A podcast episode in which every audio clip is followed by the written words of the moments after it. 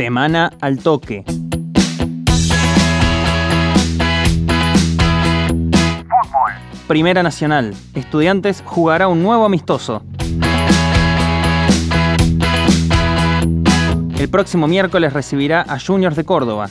El plantel del León entrena con normalidad y espera la reunión cumbre que tendrán los dirigentes de la categoría con Claudio Tapia, presidente de AFA. De este cónclave saldría el formato definitivo que representará el retorno del campeonato que otorga dos ascensos a la liga profesional. Lobo está, Banda Norte asume el reto del fútbol femenino. La institución de Parque Sarmiento contará con experimentadas jugadoras que vienen de vestir las camisetas de Universidad Verde y Universidad Blanco.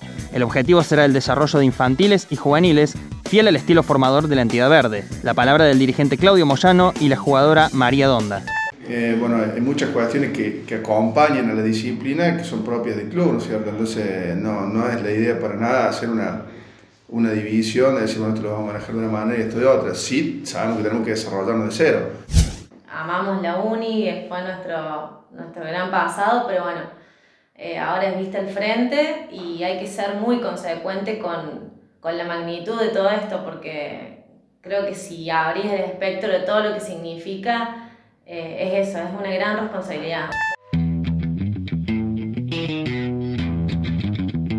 Polideportivo. Mano a mano con Germán Lauro. El ex lanzador de bala y partícipe en tres Juegos Olímpicos habló sobre su retiro y repasó lo que fue su espléndida carrera en el circuito internacional. Además, se refirió a uno de los nuestros, el número uno actual de lanzamiento de bala del país, Nacho Carballo.